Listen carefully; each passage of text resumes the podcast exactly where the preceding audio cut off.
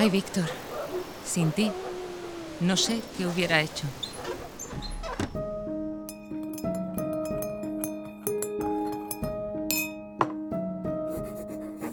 Yo era una mujer solitaria y tú sabías contenerme como nadie.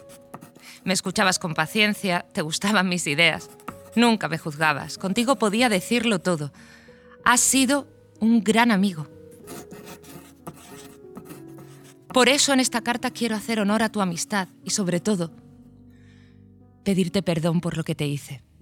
¿Podrás perdonarme alguna vez, Víctor?